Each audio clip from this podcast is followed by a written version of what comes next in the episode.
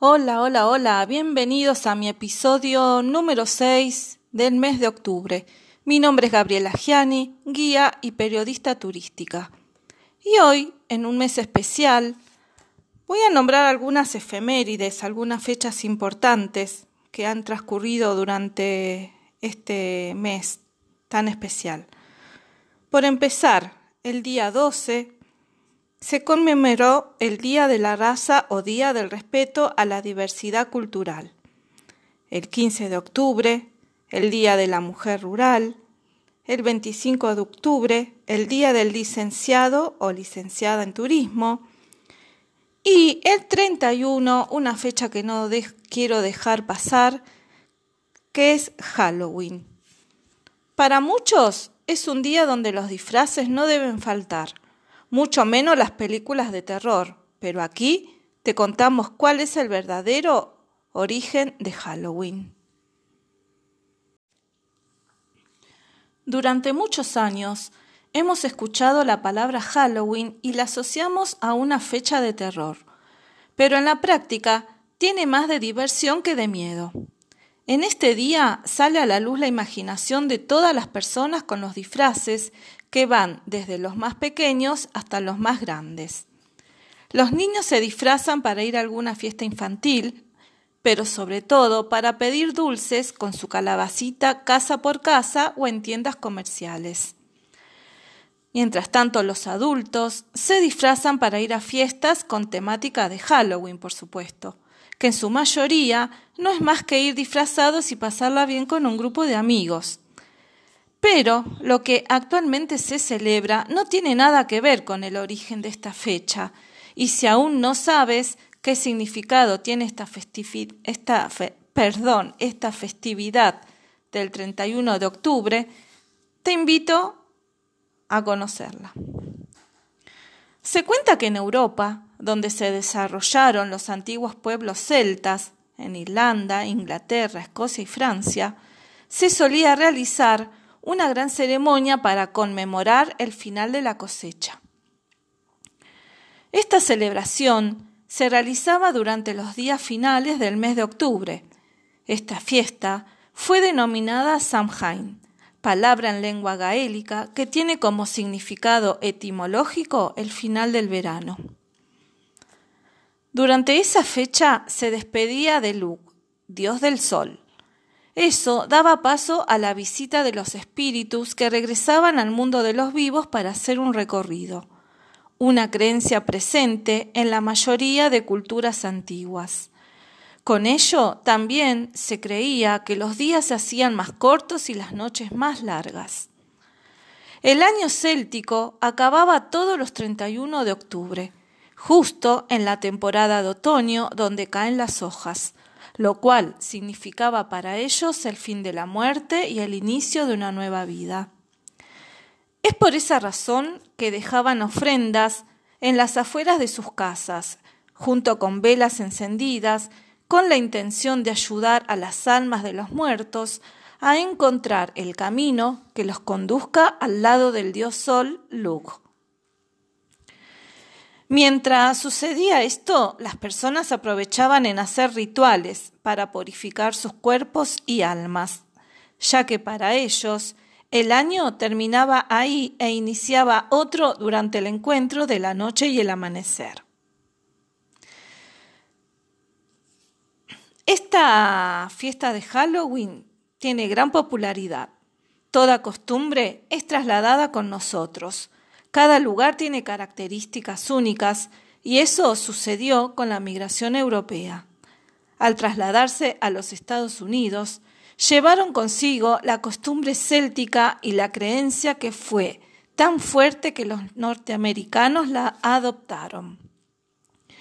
Los europeos, religiosos llegados a Estados Unidos durante el año 1846, propagaron esta creencia y los católicos de Estados Unidos la llamaron la víspera de todos los santos, que en inglés es All Hallows Evening, y reduciéndola a una sola palabra sería Halloween. Es así que la fiesta pagana de Samhain se comenzó a celebrar cada 31 de octubre la víspera de todos los muertos. Un elemento característico es la calabaza.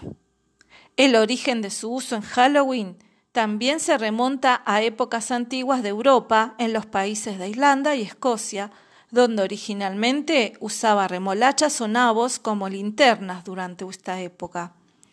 En la leyenda irlandesa se dice que las Jack o Lanterns, calabazas, tienen el nombre de Jack, quien era un hombre que no podía ir al cielo ni al infierno, y se vio obligado a caminar por la tierra para siempre con solo un carbón del infierno para encender su linterna. Otra cosa que vemos en esta celebración es el dulce o truco. Esta tradición comenzó en Reino Unido e Irlanda. La gente iba de casa en casa haciendo souling, o sea, pidiendo panes pequeños llamados pasteles del alma, a cambio de una oración. Los adultos también tocaban puerta por puerta pidiendo comida y bebida a cambio de una canción o baile. Ustedes, ¿Ya festejaron Halloween? ¿Se disfrazaron alguna vez? ¿Pidieron dulces o trucos? Coméntenme.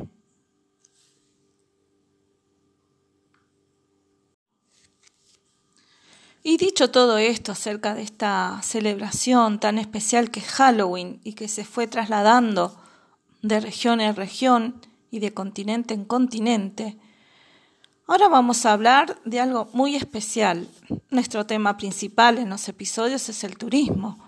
Y cada vez se está poniendo más de moda un turismo de terror, donde la casa de historias de miedo, leyendas terroríficas y casas abandonadas es el objetivo.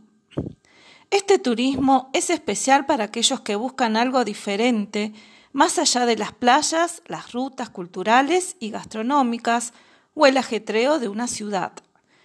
Esta nueva tendencia se le conoce como turismo de terror y no es para aptos cardíacos. Está diseñado para fans de historias de miedo, amantes de las casas abandonadas y hoteles en cuyas habitaciones sucedió alguna desgracia.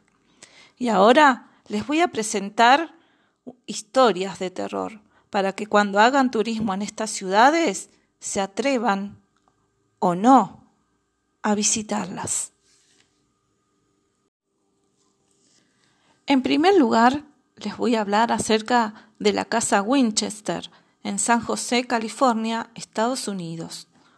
Si lo que buscas es una casa encantada, no puedes dejar de visitar la mansión de Winchester, la misma que inspiró el film de los hermanos Spearing que trasladaron a la gran pantalla una de las historias de miedo reales más populares. La multimillonaria Sarah Winchester perdió a su familia y cuentan los amantes de las historias de terror que atormentada por la pena y los supuestos espíritus de quienes murieron a manos de las armas fabricadas por la empresa de su marido, puso en pie esta casa encantada.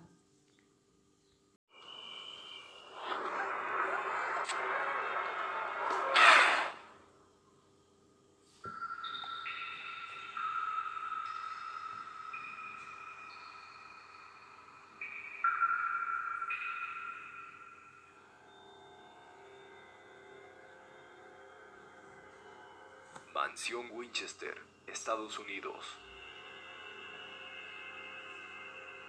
La Mansión Winchester es una mansión localizada en San José, California. Un terreno de aproximadamente 80 hectáreas. 80 hectáreas. Para la viuda de Samuel Winchester, creador de las armas Winchester, era el único lugar donde podía sentirse segura.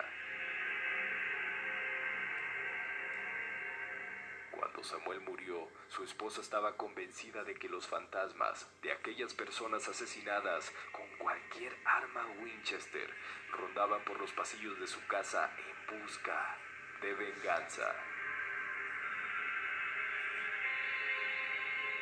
Un medium la convenció de que la única manera de mantenerse segura era nunca dejar de construir su casa para que los fantasmas se quedaran ahí atrapados, confundidos, y así fue hasta su muerte en 1922.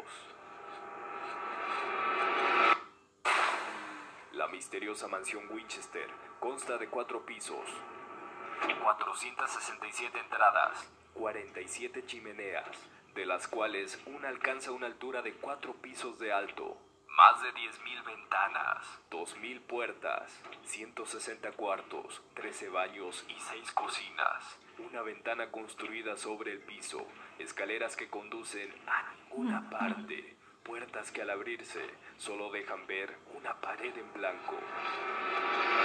La mansión cuenta tan solo con una bañera y dos espejos. Y esto porque según Sara, los fantasmas le temen a su propio reflejo. Había inclusive baños que en realidad eran baños falsos. Para el día 4 de septiembre de 1922, después de una última sesión de espiritismo, Sarah Winchester fallece en su cama a la edad de 83 años.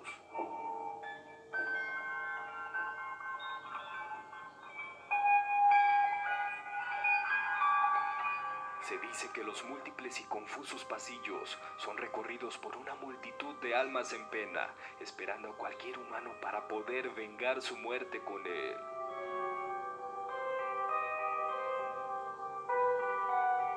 Sarah Winchester terminó invirtiendo más de 20 mil millones de dólares en la construcción de esta casa y más de 38 años de su vida, de su vida.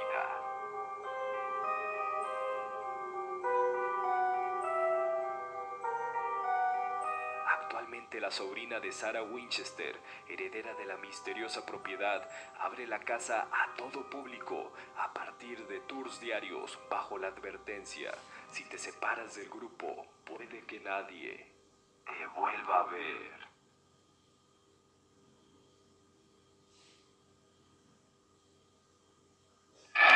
Esto es El Mundo de Cabeza. Buenas noches.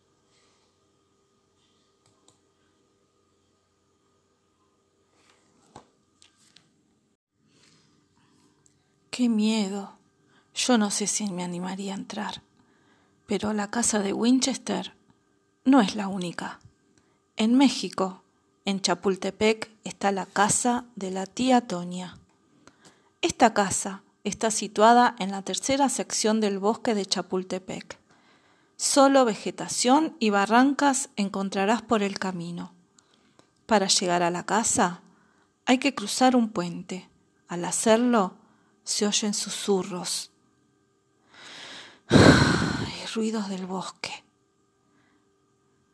También se percibe niebla y además cuentan que al llegar a la casa es normal ver la cara de una anciana asomada en los viejos y empolvados ventanales esperando la llegada de sus visitantes.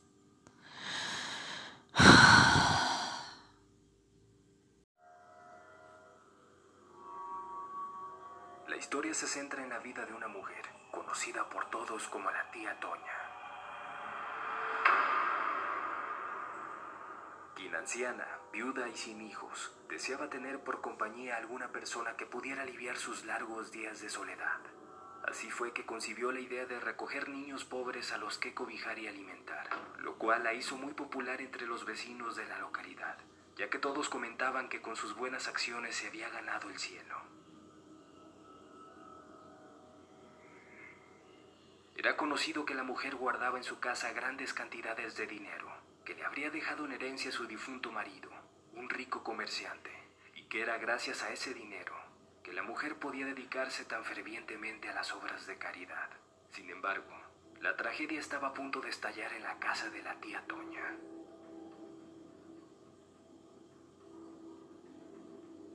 Los niños que venían de los barrios paupérrimos de la ciudad, con escasa educación y formación en valores, solían fastidiar a la anciana mujer. Un día, molesta por la actitud de estos y afectada por la demencia senil, los mató a todos.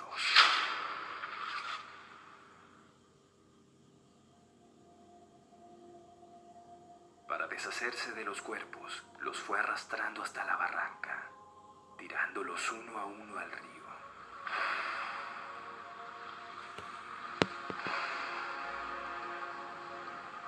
De días más tarde recapacitó lo sucedido y fue tal su tristeza al verse como una despiadada y solitaria asesina que optó por suicidarse en su recámara.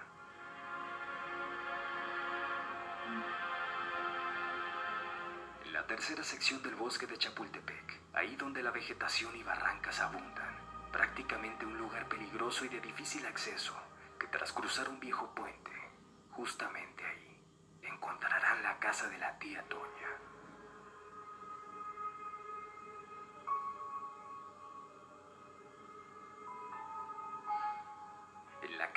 Que por las noches es posible observar el andar de una sombra de ventana en ventana, sombra de la que se asegura que se trata del espíritu de la tía Toña, el cual, enfurecido ante la ingratitud humana, intenta volver a ocupar su morada para vivir esta vez sin intromisión alguna, en paz, tranquilidad y soledad.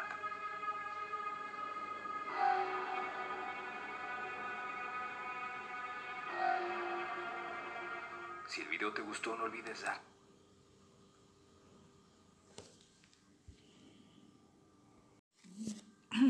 Mm, ¿Qué les pareció la historia? México es hermoso, pero prefiero las playas. Ahora vamos a hablar de la aldea de Couso Galán, en España. Esta está enclavada en plena montaña gallega. La aldea fue reconvertida en complejo turístico a inicios del siglo. Resalta por ser el hogar de un hombre lobo, toda una leyenda. Manuel Blanco Roma Santa afirmaba haberse convertido en licántropo, condición a la que atribuyó el asesinato de más de una docena de personas en los, en los bosques cercanos. ¿Vamos? ¿O no? Ahora cambiamos de continente y nos vamos al osario de Sedlec en Kutná Hora, en República Checa.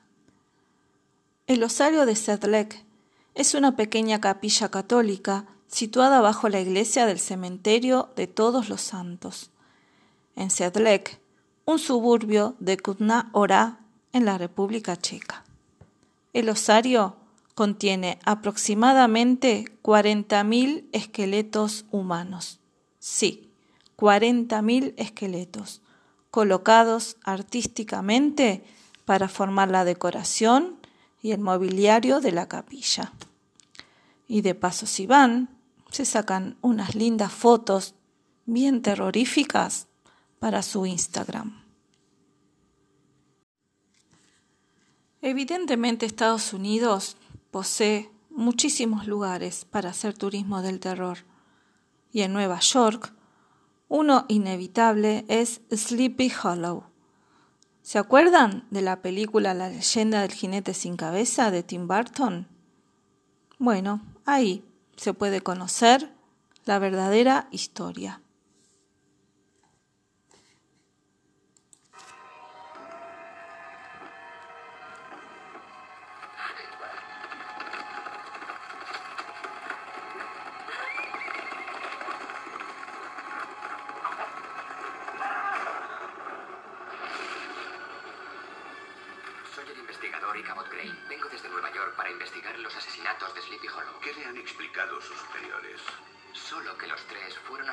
en el campo y sus cabezas separadas de sus cuerpos. Tomadas por el caballero sin cabeza y devueltas al infierno. Cabalgabas por un corcel negro, solo con mirarle se te helaba la sangre. Incluso hoy el bosque del oeste es un lugar encantado, donde los hombres valientes no se aventuran. En Nueva York tenemos asesinatos sin la ayuda de fantasmas ni demonios. Esto de muy lejos de Nueva York. ¿Todos los de este pueblo son tan supersticiosos? Tenemos mucho de qué hablar, incluso en este lugar atrasado.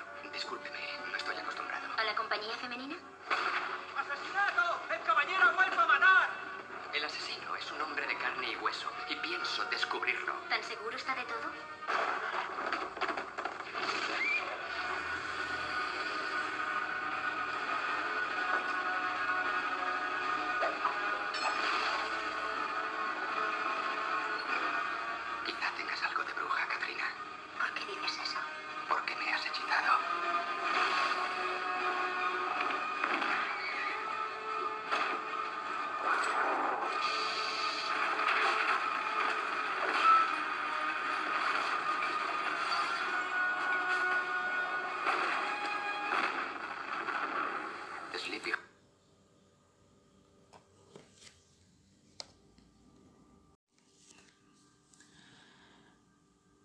Pero no todos son bosques, casas y mansiones embrujadas, con fantasmas y jinetes sin cabeza.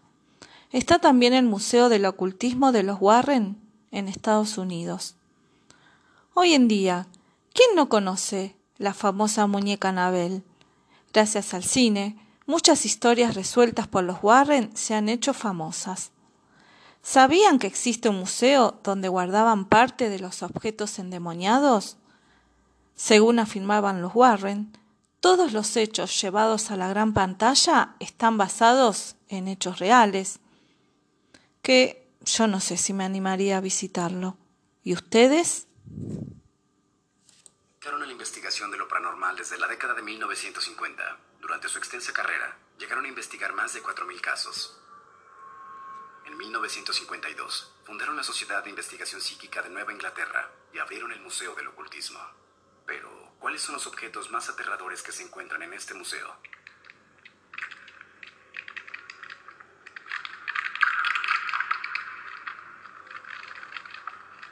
Mi nombre es René Baldo y esto es Atrapados en el Tiempo.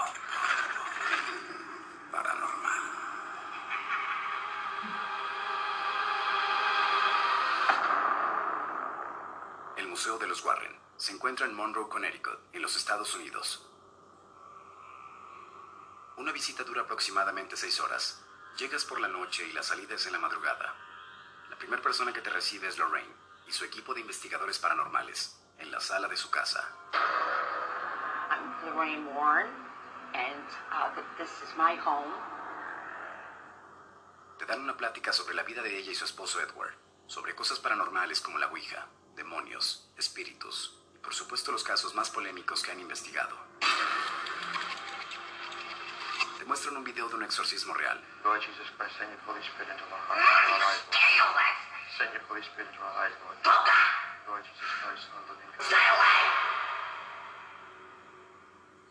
Y un video donde Edward explica los objetos paranormales que se encuentran en el museo.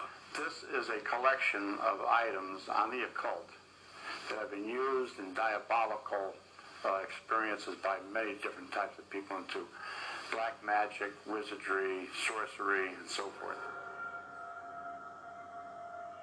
Cuando llega la hora, el museo se encuentra bajo el sótano. Le recomiendan no tocar ningún objeto.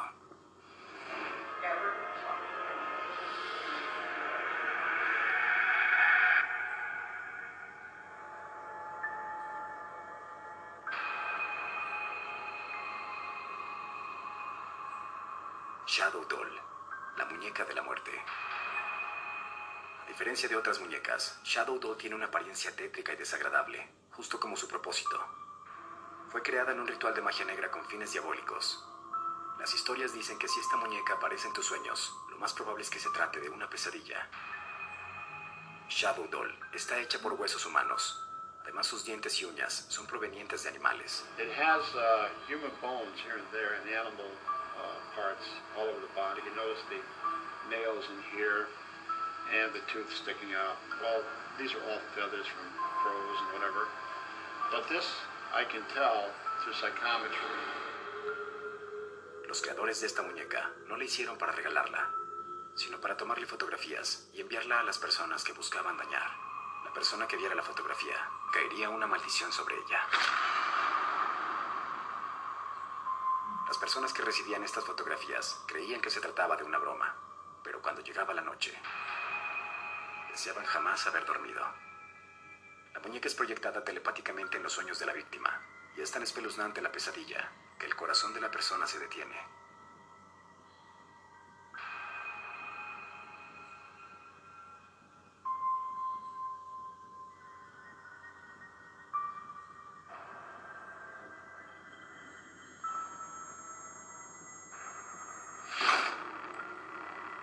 Uh, images of these dolls can be so frightening that they've actually stopped people's hearts during the dream state. A couple bought the doll from an antique dealer, practically gave it to them. They were doll collectors. And uh, first night, uh, both of them had scratch marks all over their body, and they had a horrible nightmare, the same nightmare, which is uh, unnatural. Uh, the following night, it was not only scratch marks, it was claw marks. And very frightening. And they knew of us. They called me up. I went out there and uh, they said, take this doll, please. Take it. See, you must be very careful with a doll like this. You can never destroy it. If you destroy it, you could have things occur to you are harmful. Because the spirits that are within the doll then are freed. Where do they go? To the one that destroyed their home. This is their home right here. Satánico. Esta figura diabólica ha sido utilizada en varios ritos y se encuentra protegida en el museo para evitar que alguien la vuelva a utilizar. Es un ídolo satánico que supuestamente se encuentra en los bosques de Connecticut, donde se llevan a cabo las ceremonias de invocación de cultos satánicos.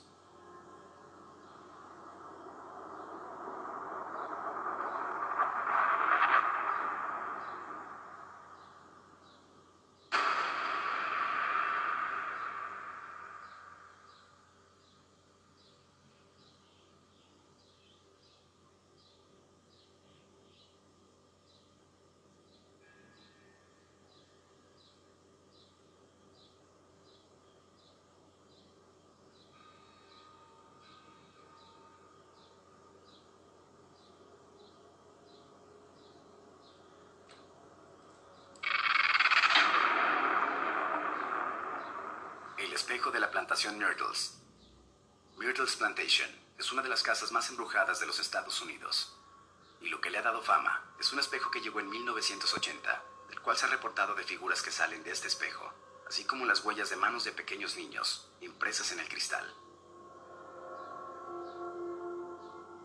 La leyenda cuenta que el espejo contiene el espíritu de Sarah Woodford y sus hijos, que murieron envenenados, y la costumbre dicta que los espejos deben ser cubiertos después de la muerte, evitar que los espíritus queden atrapados. Y este espejo no fue cubierto, por lo que la creencia es que las almas siguen viviendo ahí. Antiguamente el terreno fue un cementerio indígena, y la mansión fue construida en 1976 por el general David Badford. En el espejo solían aparecer la madre y sus hijos reflejados.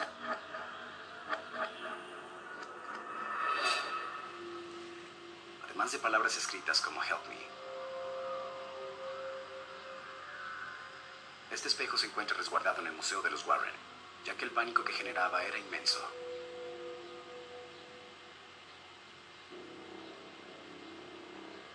El piano del terror.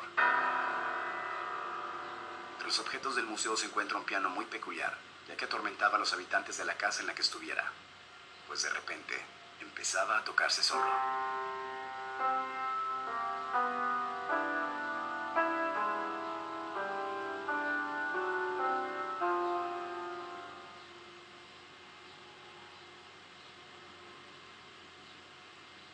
Un vestido de novia. Este vestido de novia perteneció a una mujer de clase alta, llamada Anna Baker, que se enamoró de un pobre trabajador de una mina. El padre de la mujer le prohibió seguir con el romance, y ella murió, pero su vestido de novia ya estaba elegido, y dicen que cuando hay luna llena, este vestido se mueve, como símbolo de que el alma de Ana no descansa en paz.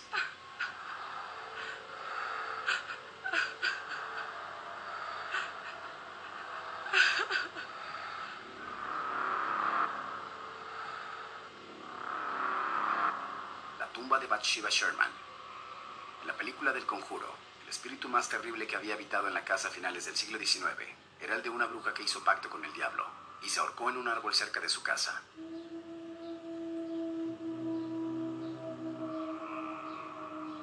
Aunque se dice que la verdadera Bathsheba Sherman murió de una extraña parálisis, muchos jóvenes han acudido a su tumba ubicada en el centro de Hartsville y algunos de ellos tomaron piedras de la lápida para usarlas en trabajos de brujería y magia negra. Estas piedras usadas están en el museo. Annabelle. Este quizás sea el objeto más famoso del lugar. La historia cuenta que esta muñeca está poseída por el espíritu de una niña que se llamaba Annabelle, la cual hoy se encuentra resguardada en el museo. Los Warren colocaron en una urna de cristal a la muñeca y la encerraron, para que nunca más volviera a moverse. Pero hace varios años hizo de nuevo noticia, por un hecho bastante misterioso. Un adolescente que visitaba el museo en compañía de su novia se burló de la muñeca y comenzó a golpear la urna. El propio Ed Warren los expulsó del lugar y vio cómo la pareja se alejaba en moto.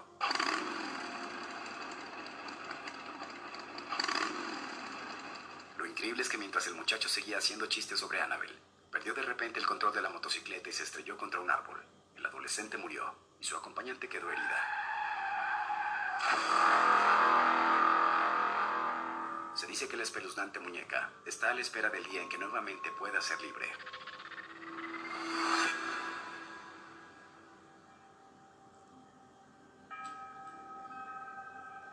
Dime qué piensas al respecto. ¿Te gustaría visitar el Museo de los Warren?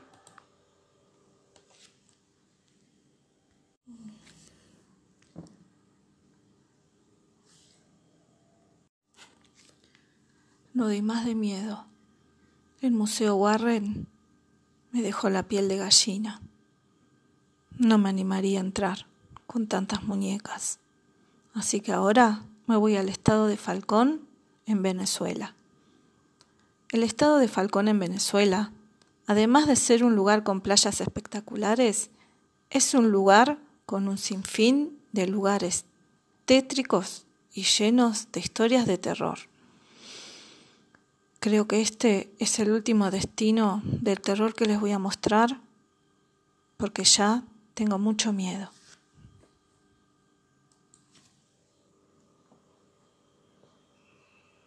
El estado Falcón en Venezuela es famoso por sus playas, puertos libres y sus sitios turísticos cargados de historia. También, ¿por qué no? Esas historias que congelan la sangre, historias de aparecidos, seres mágicos y maldiciones, historias que han dado paso a la leyenda. Comenzamos. Número 5. La monja. Se dice que es el espíritu de una salesiana, la cual residía en el convento franciscano Nuestra Señora de Salceda, actual Museo Diocesano Luca Guillermo Castillo, junto a la iglesia San Francisco. Su fantasma vaga desde el colegio Monseñor Castro, antigua extensión del convento, en donde se comenta yacen los restos de la eclesiástica.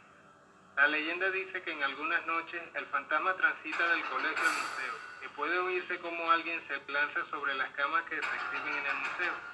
Se atribuye este hecho a la aparición, puesto que nadie la ha visto de cerca.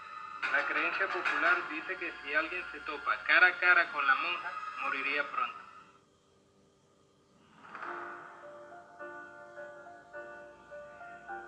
Número 4. Alfinger de Cajuarao. Ambrosio Alfinger era un conquistador alemán, perteneciente a la Casa Welser. Se comenta que su fantasma transita por las calles oscuras de la población de Cajuarao, al sur de Santa Ana de Coro. Su fantasma cabalga una bestia negra como la noche, y se ve pasar desde el comienzo del pueblo hasta el malecón de Cajuarao, donde se sumerge en las aguas para desaparecer.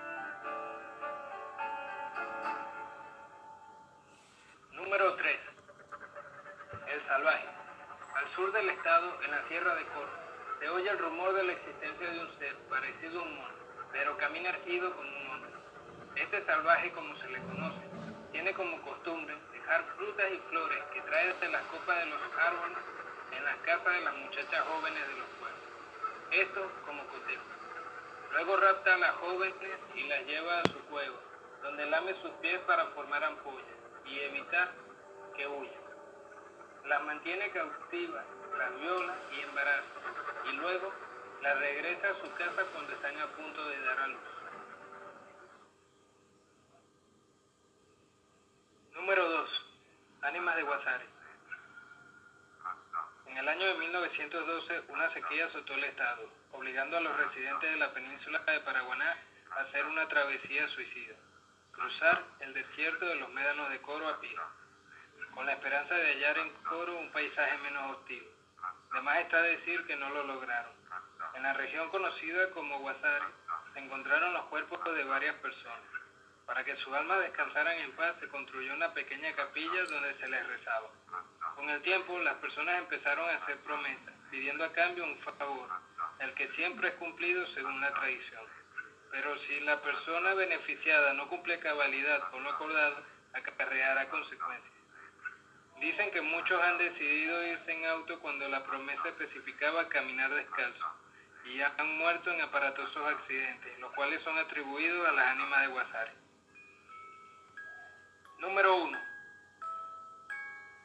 El ceretón. No existe en el falconiano terror alguno comparado con el que se siente al oír el nombre de esta aparición.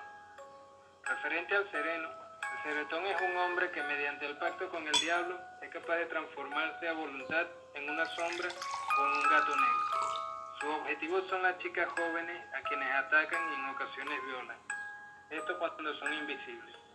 Los ceretones convierten las casas en sitios embrujados, caracterizados por sonidos extraños que se oyen en el interior y apariciones de tierra o excremento en la comida de los ocupantes de la casa.